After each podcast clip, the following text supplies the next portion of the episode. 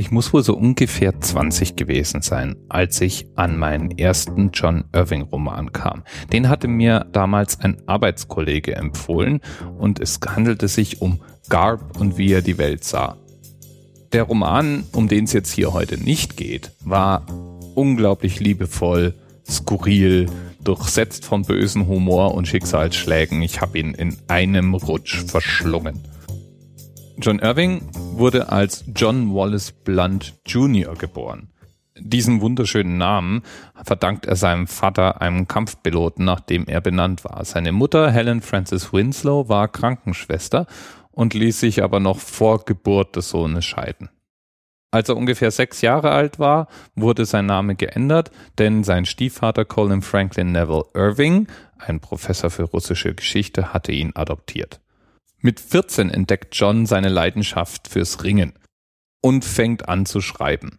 Er tat sich damit ziemlich schwer, denn er war eigentlich Legastheniker. Trotzdem wusste er spätestens im Alter von 19 Jahren, dass er auf jeden Fall Romane schreiben möchte und weiter ringen.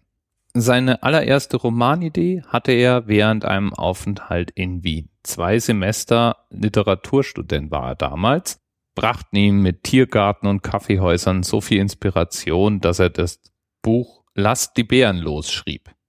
In praktisch all seinen Romanen gab und wieder die Welt sah, habe ich ja schon erwähnt, aber auch Gottes Werk und Teufels Beitrag ist einer seiner berühmteren Romane. Owen Mini. In jedem seiner Romane also kommt in irgendeiner Form das Ringen, oft auch Bären und die Stationen seiner Lebensreise zum Tragen. So war er beispielsweise in New Hampshire und das kommt natürlich auch vor. Er war in Wien und Wien ist der Schauplatz auch eines weiteren Romans, der für die heutige Episode Themeninspiration war, nämlich die 158 Pound Marriage, im Deutschen als eine Mittelgewichtsehe übersetzt. In Irvings Büchern geht es letztlich oft um Beziehungen. Beziehungen aller Arten und Formen mit einer ordentlichen Prise Sex und eben gerne mal mit Ringen und Bären versehen. Und in 158 Pound Marriage geht es praktisch um eine Art Partnertausch. Was relativ schnell klar wird, ist, dass die Motive der einzelnen Figuren in dem Roman unterschiedlich sind. Da gibt es diejenigen, die glauben, sich gegenseitig zu lieben. Es gibt andere, wo man annehmen kann, dass sie eigentlich nur auf den Sex aus sind. Und das ist alles natürlich nicht so richtig ganz in Balance und wird im Verlauf der Handlung nach und nach immer verworrener. 158 Pounds ist eine Gewichtsklasse im Ringen.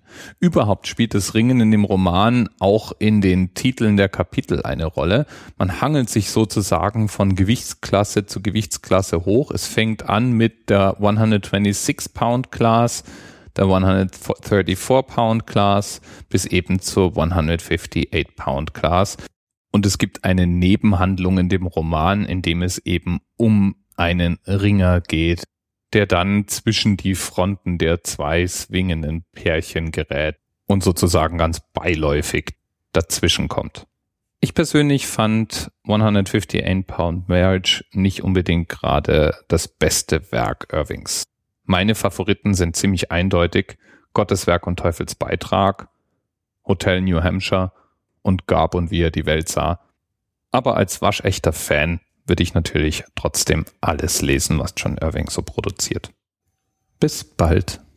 TMRS 10, 9, 8. The experience of 47 individual medical officers. Was hier über die Geheimzahl der Illuminaten steht. Und die 23. Und die 5. Wieso die 5? Die 5 ist die Quersumme von der 23.